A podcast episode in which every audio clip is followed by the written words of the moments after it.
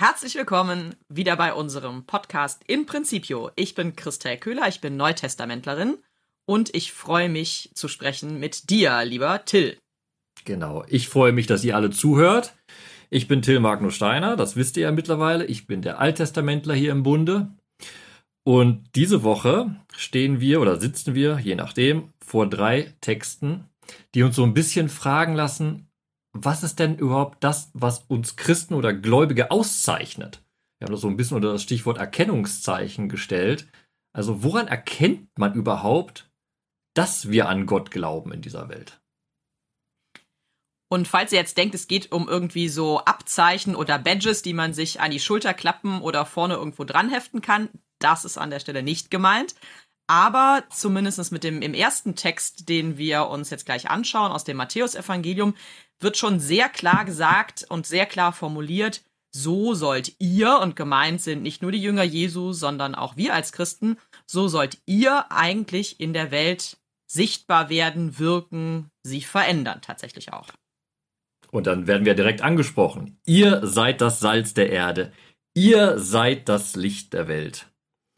Und das ist genau diese Metaphorik, die uns dann stellt. Es werden viele Bilder angeboten, schön dargestellt, die aber eben kein schönes Gemälde uns entwerfen sollen, sondern sagen sollen, es geht um eure eigentliche äh, Existenz. Nehmen wir mal das erste Bild direkt. Ihr seid das Salz der Erde. Und jetzt kommt der Kinnhaken sozusagen, den wir bekommen. Wenn das Salz seinen Geschmack verliert, womit kann man denn das wieder salzig machen? Entweder seid ihr Christen und lebt ihr als Christen oder ihr habt eure Berufung verfehlt. Und nicht nur das, es geht nicht nur darum, als Christ zu leben und als Christ zu wirken und damit der Erde Geschmack zu verleihen, sondern tatsächlich auch, und das ist ein ganz wichtiger Punkt, der dann auch unseren Bogen schon ziehen wird, ganz bis zum letzten Text, also ein bisschen aufgepasst jetzt. Ähm, es geht nämlich tatsächlich darum, dass man ja diesen Geschmack nicht verlieren soll, also tatsächlich das Salzige im Salzig sein, also sprich die, die Pointe des eigenen Christseins, die Würze, dass die nicht verloren gehen darf, denn sonst taugt das eben nichts mehr. Und die Frage ist, wie kann das gelingen? Die Frage wird im, im Evangelium gar nicht so explizit beantwortet, aber wir werden sie auf jeden Fall nochmal beantwortet bekommen. Und ich denke, jeder von uns weiß eigentlich auch schon so, worum es geht, denn ich kann natürlich meinen Geschmack als Christ, meine Identität als Christ nur wahren, indem ich immer weiter mit Christus, mit Gott verbunden bleibe. Ich kann nicht sagen, ich habe das einmal angenommen und jetzt bin ich so Freelancer und wirke in die Welt hinein und bin irgendwie ein bisschen salzig und ein bisschen Licht und so, sondern ich brauche immer wieder den Moment und die Orte, wo ich mein Salz sein, mein Licht sein, wo ich das quasi auftanke und wo ich in Verbindung bin mit der Quelle dieses Salz- und Lichtseins. Und wir werden gleich noch diese Lichtmetaphorik näher besprechen, weil wir die auch in der ersten Lesung haben. Aber ich will ganz kurz noch bei diesem Salz stehen bleiben, weil das ist vielleicht heute nicht mehr so ganz verständlich. Aber das Salz war damals in der alten Welt, das gehörte zu jedem Essen dazu. Es gab kein Essen ohne Salz. Es schmeckt nicht. Wir haben eben, du hast eben vom Geschmack geredet auch. Ne? Es schmeckt nicht, man kann es erst, es konserviert. Aber gleichzeitig, das spielt auch mit, deshalb ich dieses Bild des Salzes so gleich. Also Essen ist ja sozusagen Genuss und lebensnotwendig.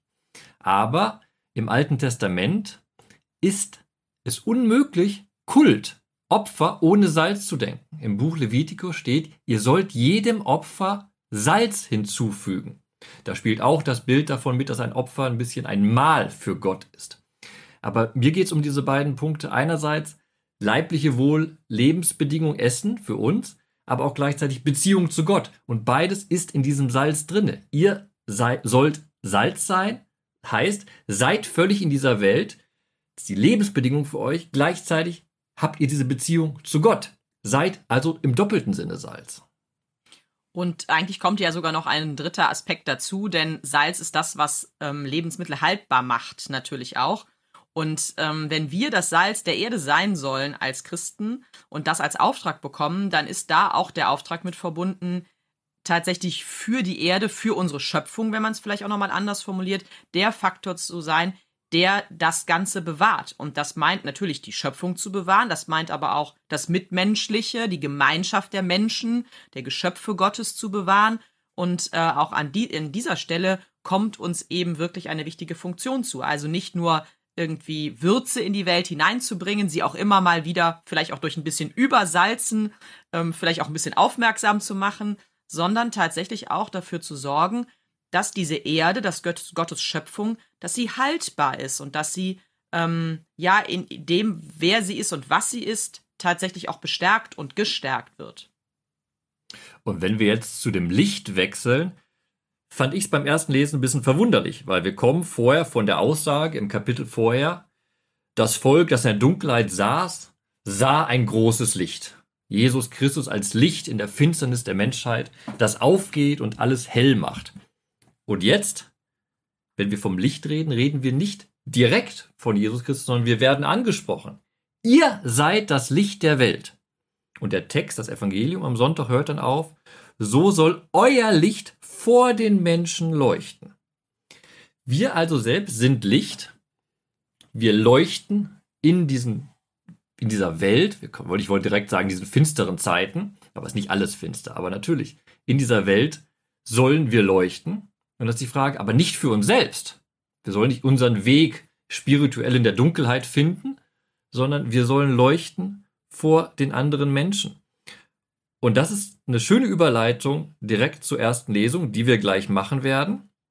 Ich will aber nochmal diesen einen Punkt ganz kurz festhalten. Hier steht in Vers 16 im Evangelium, so soll euer Licht vor den Menschen leuchten, es geht nämlich weiter, damit sie eure guten Taten sehen, das ist der Sprung in die erste Lesung gleich, und euren Vater im Himmel preisen. Wieder diese doppelte Beziehung zu den Mitmenschen und zu Gott selbst. Und, was ich hier besonders, schön finde in dem Evangelium, dieses Licht hat somit eine Doppelbedeutung. Weil wir sind das Licht, wir sollen das Licht sein. Aber ich hatte vorhin schon gesagt, ein Widerschein. Wir hatten ja gehört vorher, Jesus ist als, die, als das Licht in diese Welt hineingekommen. Also reflektieren wir das Licht, das Jesus Christus in diese Welt reinbringt. Warum? Um es den Menschen zu zeigen und die Menschen wiederum zu dem Licht zu führen.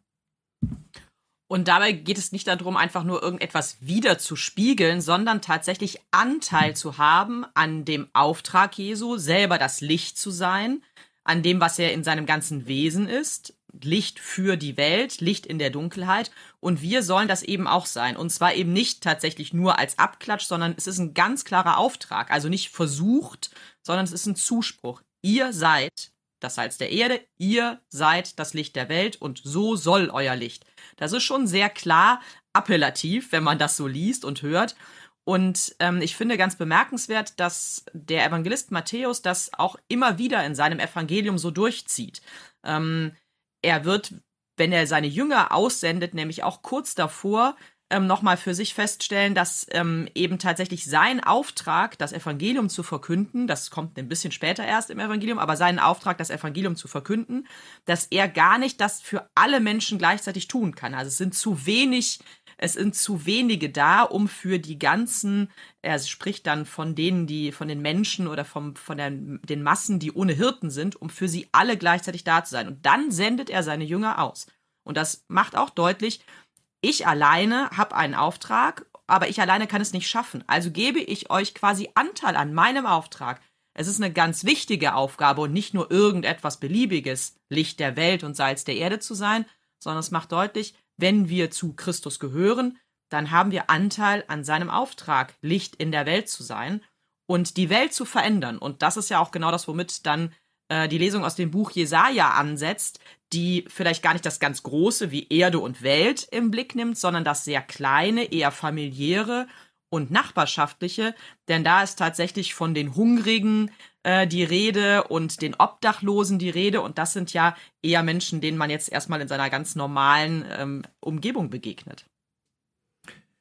Genau, und diese Begegnung im Alltag mit den mit, mit, mit, mit den mit, Oh, jetzt habe ich mir versprochen. Und das auch noch nicht mal live. Jetzt könnte man es rausschneiden, machen wir aber nicht. Die Begegnung mit den Mitmenschen ist der Ort, wo wir uns beweisen als Gläubige. Wir hatten gesagt beim Evangelium, dieses Bild des Salzes sagt klar, wenn ihr nicht salzig seid in dieser Welt, dann habt ihr eure Funktion nicht erfüllt. Und bei Jesaja geht es im Endeffekt genau um diese Erfüllung im Alltag. In dem Jesaja-Kapitel geht es eigentlich in den Versen davor um die Frage, was ist ein richtiges Fasten? Bei Fasten denken wir auch automatisch Nahrungsverzicht, Ausrichtung auf Gott, Umkehr, all solche Sachen. Also sehr stark geht es um die Ich-Du-Beziehung zu Gott. Und Jesaja sagt deutlich, nein, darum geht es nicht.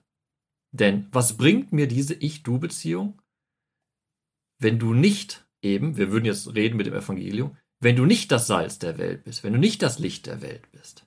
Und das sagt Jesaja ganz genau. Das richtige Fasten, und da setzt unser Lesungstext am Sonntag ein, das richtige Fasten bedeutet, den Hungrigen dein Brot zu brechen, obdachlosen Armen, obdachlose Arme ins Haus aufzunehmen und den Nackten, wenn du ihn siehst, zu bekleiden.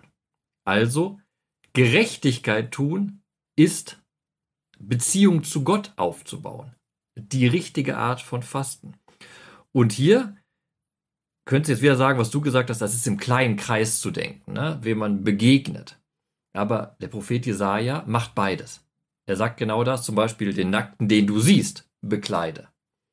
Aber die Begründung ist bemerkenswert. Und das zeigt auch wieder, ihr sollt eben Licht der Welt sein. Nicht nur Licht in eurem kleinen Umkreis, sondern ihr habt eine unglaubliche Ausstrahlungsfähigkeit, wenn ihr Gerechtigkeit in dieser Welt seid. Denn, Achtung, wir hören am Sonntag eigentlich den Satz, äh, man soll sich nicht hier deiner Verwandtschaft entziehen. Im Hebräischen steht da nicht Verwandtschaft, sondern Basar. Nicht deinem Fleisch. Und wenn man mal nachguckt, wie dieses Wort bei Jesaja verwendet wird, dann findet man an anderer Stelle den Hinweis, das heißt eben deine Mitmenschen. Man kann jetzt sagen, alle, die aus dem Fleisch sind. Da gibt es keine Begrenzung auf die kleine Familie, die Großfamilie, sondern deine Mitmenschen, alle, die aus Fleisch sind, die sind für dich diejenigen, wo du, das ist auch die Herausforderung, du die Chance hast, deine Gerechtigkeit zu üben. Und das wird ja sehr schön deutlich dann in so einem, dem zweiten Teil des Textes, den wir am Sonntag hören werden, so der zweite Teil von Vers 9. Da heißt es ja konkret, wenn du Unterjochung aus deiner Mitte entfernst, da sind wir tatsächlich in dem kleinen Rahmen, auf keine mit dem Finger zeigst und niemandem übel nachredest, den Hungrigen stärkst und den Gebeugten satt machst, dann geht im Dunkel dein Licht auf und deine Finsternis wird hell wie der Mittag. Und dann sind wir aus der Mitte also dem kleinen Kreis, quasi schon in den größeren und noch größeren Kreis eigentlich gewandert. Denn dunkel, also Licht im Dunkeln und Finsternis, die quasi wie ein Mittag, wie der Mittags, dass die Mittagssonne leuchtet, das ist natürlich etwas, was für alle sichtbar ist. Und das ist eigentlich auch was, was wir in der Bergpredigt von der Grundidee her wiederfinden. Jesus spricht ja erstmal explizit zu seinen Jüngern. Und gleichzeitig sind es eben nicht nur die Jünger, die ihm schon nachfolgen. Wir wissen, dass da mehr Leute sind, die auch schon interessiert sind an der Botschaft Jesu und das zieht sich dann weiter mit der Gemeinde des Matthäus bis zu uns, die wir diesen Text lesen. Also es sind quasi wie so konzentrische Kreise, in denen die Christen ihre Wirksamkeit immer mehr entfalten können auch. Aber es bedeutet auch, wenn man nicht, in, nicht im nächsten Umfeld anfängt, dann wird es eben schwierig. Und ich finde, das wird mit diesem aus deiner Mitte entfernst ganz besonders deutlich, weil es erstmal auch die Dinge sind, die rechts und links neben mir verwandelt und ver verändert werden können und müssen. Und was der Prophet Jesaja zudem noch sehr, sehr deutlich macht, es geht nicht nur um das Licht, das sich horizontal ausbreitet. Wir haben bei Jesaja auch, wie im Evangelium, die Rede vom Licht. Dann wird dein Licht hervorbrechen, dann geht im Dunkeln dein Licht auf. Was damit aber auch mitschwingt, ist genau das, was ich vorhin angedeutet habe. Nur wenn ich Gerechtigkeit übe in dieser Welt, sagt Gott, und das ist ein herausfordernder Gedanke für uns. Nur wenn ich Gerechtigkeit in dieser Welt übe, sagt Gott, hier bin ich. Nochmal, diese Gerechtigkeit ist die Grundlage für unsere Beziehung zu Gott. Für den Propheten Jesaja in seinem Kapitel ganz, ganz deutlich. Eine rein kultische Handlung wie das Fasten ohne den Kontext von Gerechtigkeit etabliert keine Beziehung zu Gott. Prophet Jesaja hält uns den Zeigefinger hoch und mahnt uns, übt Gerechtigkeit, weil das ist die Grundlage für die Kommunikation mit Gott. Und dann steht da so ein Satz, der das wunderbar zusammenfasst und den wir am Sonntag hören werden. Wieder, wir haben es wieder bei der, beim Evangelium wurden wir angesprochen als ihr seid das Licht. Hier werden wir persönlich angesprochen. Deine Gerechtigkeit geht dir voran, die Herrlichkeit des Herrn folgt dir nach. Sozusagen, auf dein gerechtes Tun folgt Gottes barmherziges Tun. Und ich finde es sehr, sehr charmant und wunderbar an diesem Sonntag, dass wir so viermal das Wort Licht hören. Ihr seid das Licht, so soll euer Licht, dann wird dein Licht hervorbrechen, dann geht im Dunkeln dein Licht auf. Und wir hatten ja vorhin schon angedeutet, dieses Licht ist mehr als ein Widerschein, mehr als ein Reflektieren, sondern wir glauben, dass durch Jesus Christus Licht in diese Welt hineingekommen ist, unser Leben verändert, wir selbst zum Licht werden, aber eben durch das Licht Jesus Christus und damit Licht in die Welt reinbringen, nicht durch uns selbst, sondern weil uns Licht geschenkt wurde. Wie im Endeffekt so eine Flamme, die man weitergibt, die man weiter von Fackel zu Fackel gibt und dann wird es immer heller. Und das ist ein wunderschönes Bild, was uns am Sonntag angeboten wird, was auch inhärent drin hat, die Idee, man muss dieses Feuer, das wärmende Feuer, nicht das verbrennende Feuer, das wärmende Feuer weitergeben, damit es heller werden kann. Und vielleicht gehen wir dann tatsächlich damit den dritten Schritt, denn du hast gerade eben schon äh, sehr schön gesagt, im Evangelium werden wir mit ihr angesprochen, also erstmal in der Gruppe der Gläubigen. Im, in der ersten Lesung aus dem Buch Jesaja geht es um das Du.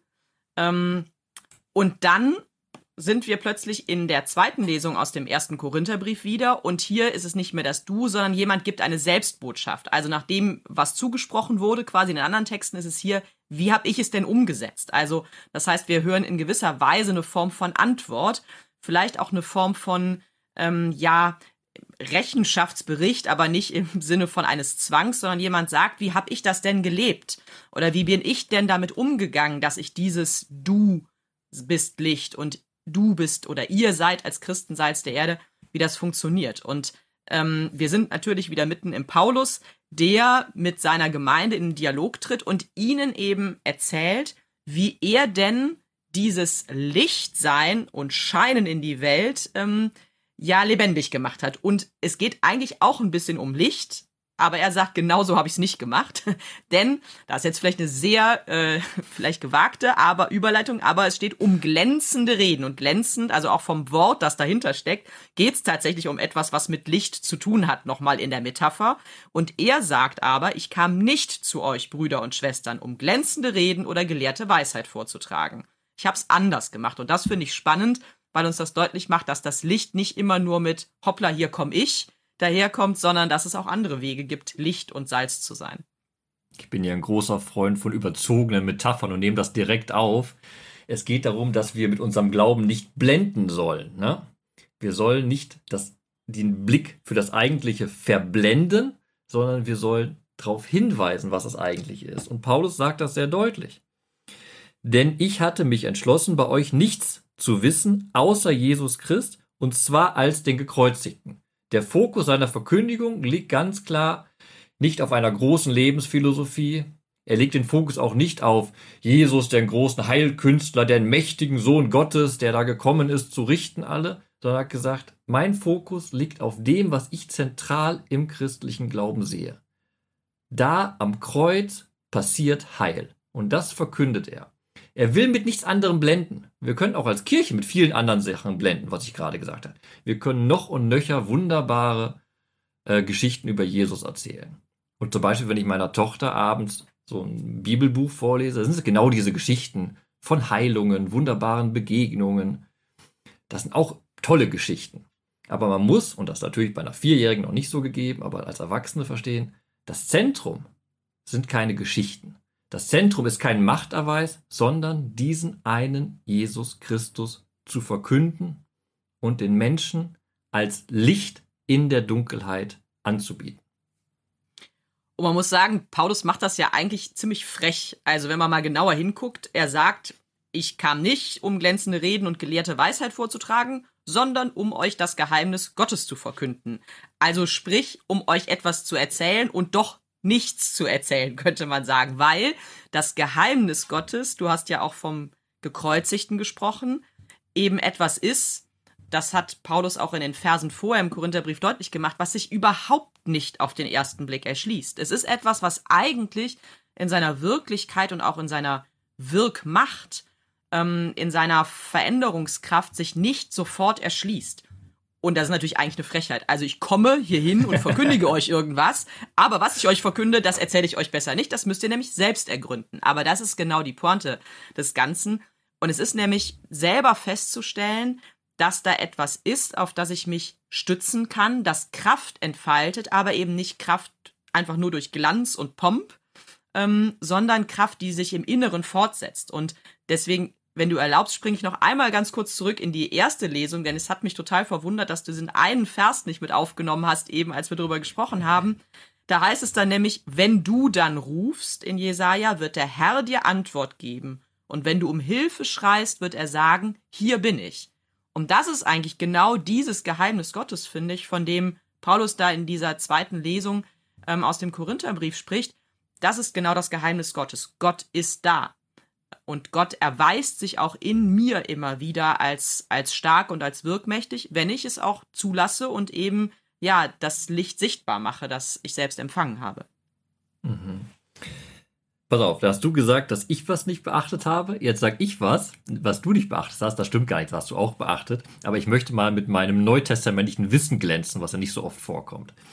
Wir haben gerade über das Geheimnis Gottes gesprochen, das hast du wunderbar dargelegt. Genau dieses, dieses bis wir heute, bis heute überlegen wir ja, was da genau am Kreuz passiert ist. Das irgendwie doch geheimnisvoll. Ich, ich, ich störe mich bisschen an dem Begriff Geheimnis, weil da führt auch andere Sachen hin. Ne? Aber so etwas Geheimnisvolles, was man nicht ganz greifen kann in der Texttradition, wir haben natürlich verschiedene Manuskripte von diesen Schriften und da gibt es zwei Möglichkeiten. In manchen Texten finden wir eben Geheimnis und in anderen Texten Zeugnis. Und dann haben wir beides wunderbar drin. Dieses Geheimnisvolle, dieses nicht ganz zu Ende greifende könnte, was aber sozusagen das aufbrechende Licht in der Dunkelheit ist.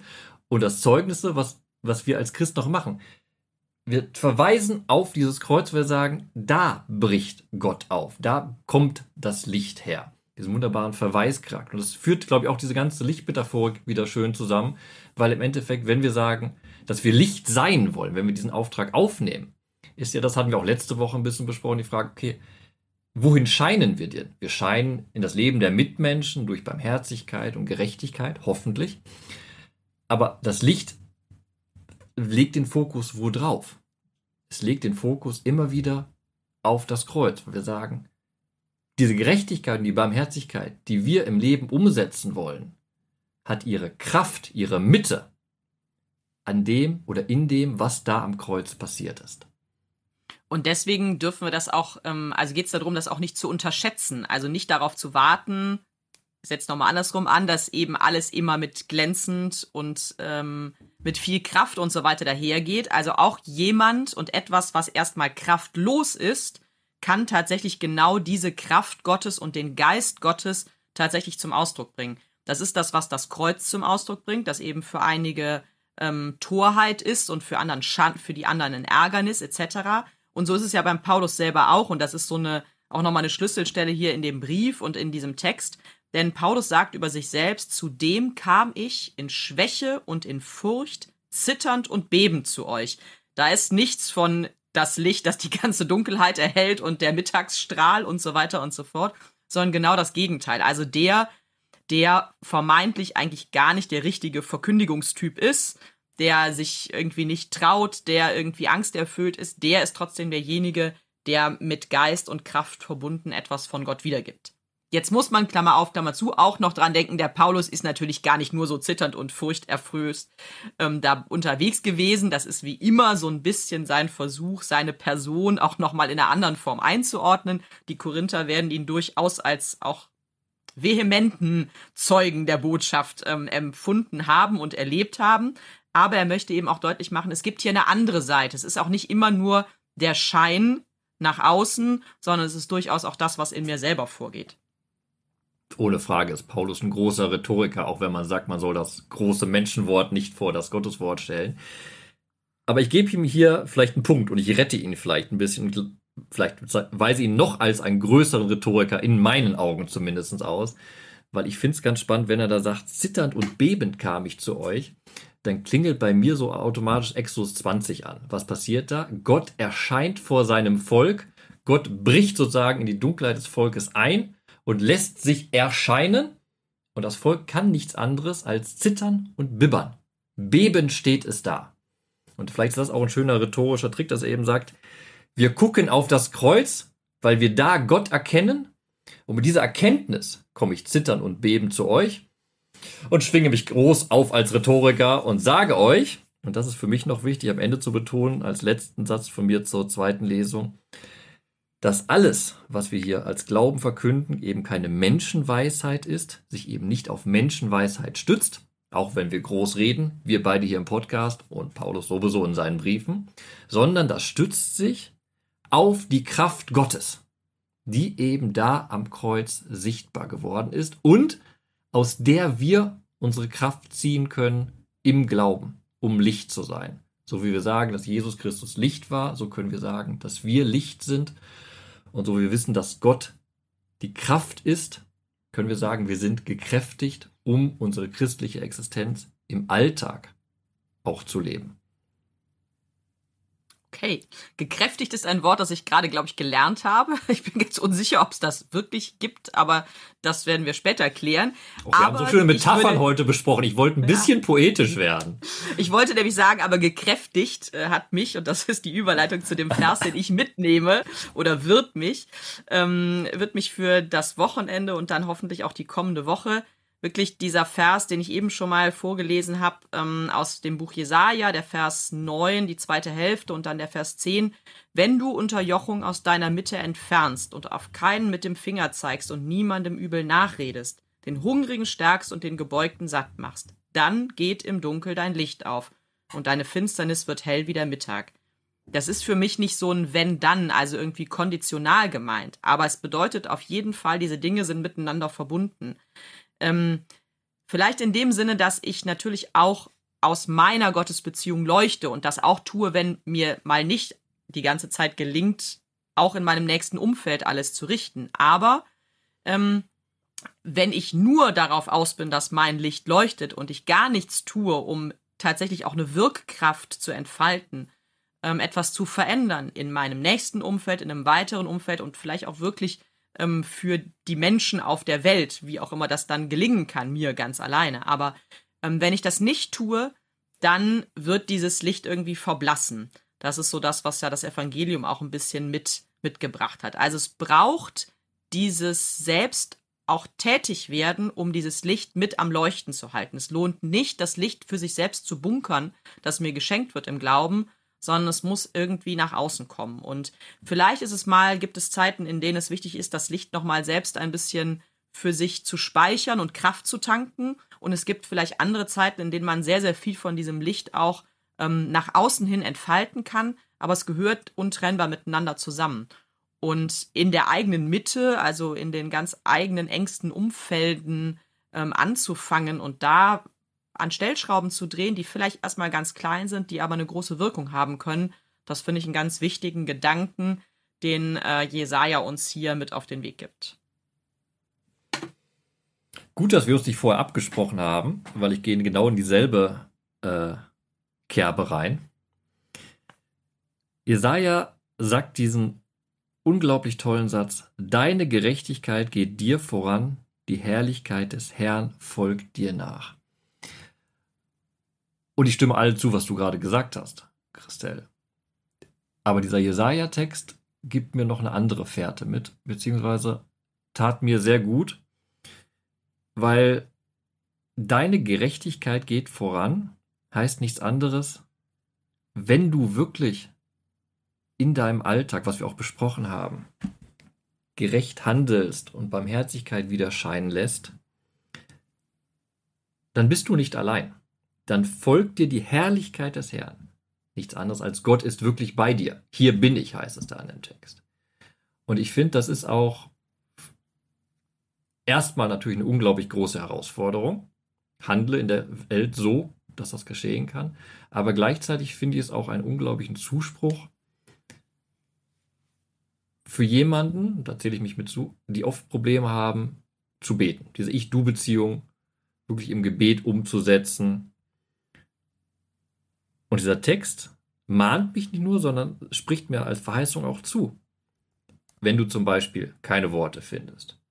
Oder wenn du in einer rituellen Handlung wie dem Fasten zum Beispiel deinen Weg nicht findest. Sagt ganz ein bisschen platt vielleicht sogar, aber wenn du ein guter Mensch bist, dann sagt Gott zu dir, hier bin ich. Dann brauchst du eben nicht die vielen Worte, Worte, sondern du weißt, um mit Jesaja zu sprechen, wenn du den Hungrigen Brot gibst, den Obdachlosen ins Haus aufnimmst und den Nackten bekleidest, dann ist das Gottesdienst. Dann bin ich da. Und dann ist eine Basis gelegt für Kommunikation, wo Fasten drauf aufbauen kann, wo das Gebet drauf aufbauen kann, wo Gottesdienst drauf aufbauen kann. Und das ist eine unglaubliche, schöne, unglaublich schöne Verheißung, die ich mitnehmen will in diesen Sonntag. Vielen Dank dir.